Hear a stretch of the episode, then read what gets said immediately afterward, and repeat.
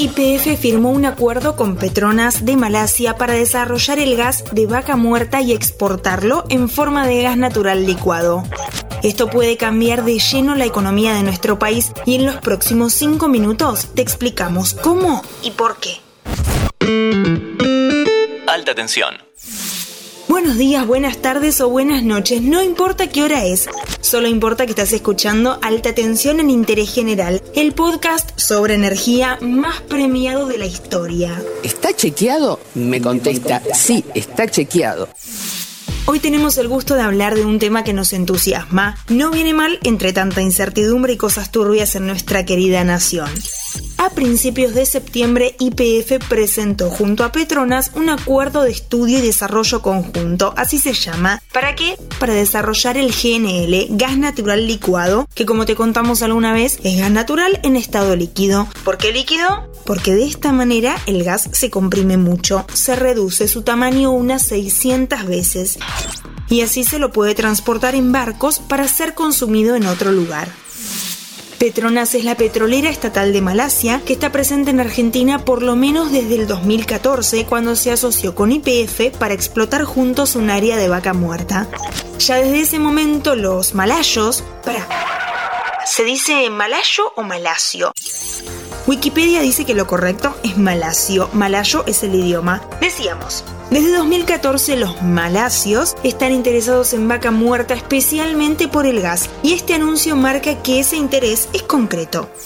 El presidente de Petronas se vino hasta acá y se reunió con el presidente de IPF, con Alberto Fernández y con Cristina Kirchner. Y aunque en el comunicado oficial no se habla de números, los medios filtraron las proyecciones. Lo que dicen es que se van a invertir 10 mil millones de dólares para producir gas, construir un nuevo gasoducto de Neuquén a Bahía Blanca y ahí construir una planta de licuefacción para obtener el GNL. Gracias a estas inversiones, dentro de 10 años Argentina estaría en condiciones de exportar 460 barcos de GNL al año. Y para que tengas una referencia, hoy Argentina importa 35 de estos barcos al año. Y si estuviste atento a las noticias, sabrás que esa importación de gas es muy costosa para nuestro país. En resumen, si esto se hace realidad, la balanza comercial de Argentina podría darse vuelta y hasta es probable que si sumamos al petróleo, los hidrocarburos sean el principal complejo exportador de Argentina, más que el agro.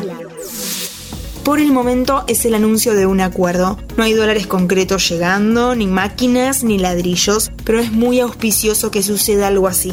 La planta de GNL es un sueño de mucha gente hace mucho tiempo, pero como la inversión es muy grande, el proyecto siempre quedó en veremos. ¿Qué cambió ahora? Muchas cosas, sobre todo la guerra en Ucrania. El gas natural pasó de costar más o menos 4 dólares antes de la guerra a 40 en septiembre. Eso cambia totalmente la ecuación, pero no deberíamos hacer un análisis tan lineal. Si esta planta va a estar terminada en 10 años, ¿el precio va a ser el mismo? Ahí es donde entra a jugar la ingeniería comercial de un proyecto como este, que no es nada sencillo.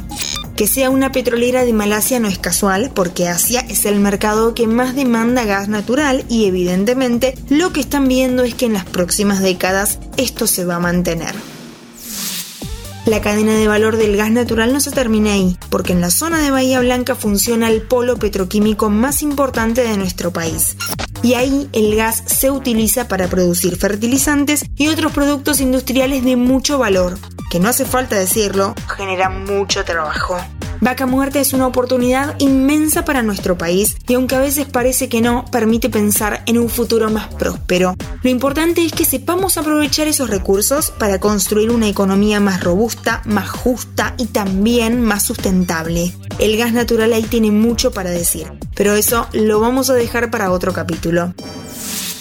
Por último, queda señalar que no es la primera vez que Petronas se fija en Argentina. Las famosas Petronas Towers en Kuala Lumpur, la capital de Malasia, son una obra del arquitecto argentino César Pelli, que también fue el creador de la torre IPF en Puerto Madero. El destino quiere algo entre argentinos y malasios. Bienvenida a esta amistad. Soy Anto Liborio, te espero en el próximo capítulo. Antes de deslizar para continuar con tus podcasts favoritos, seguí a Interés General en nuestro perfil de Spotify.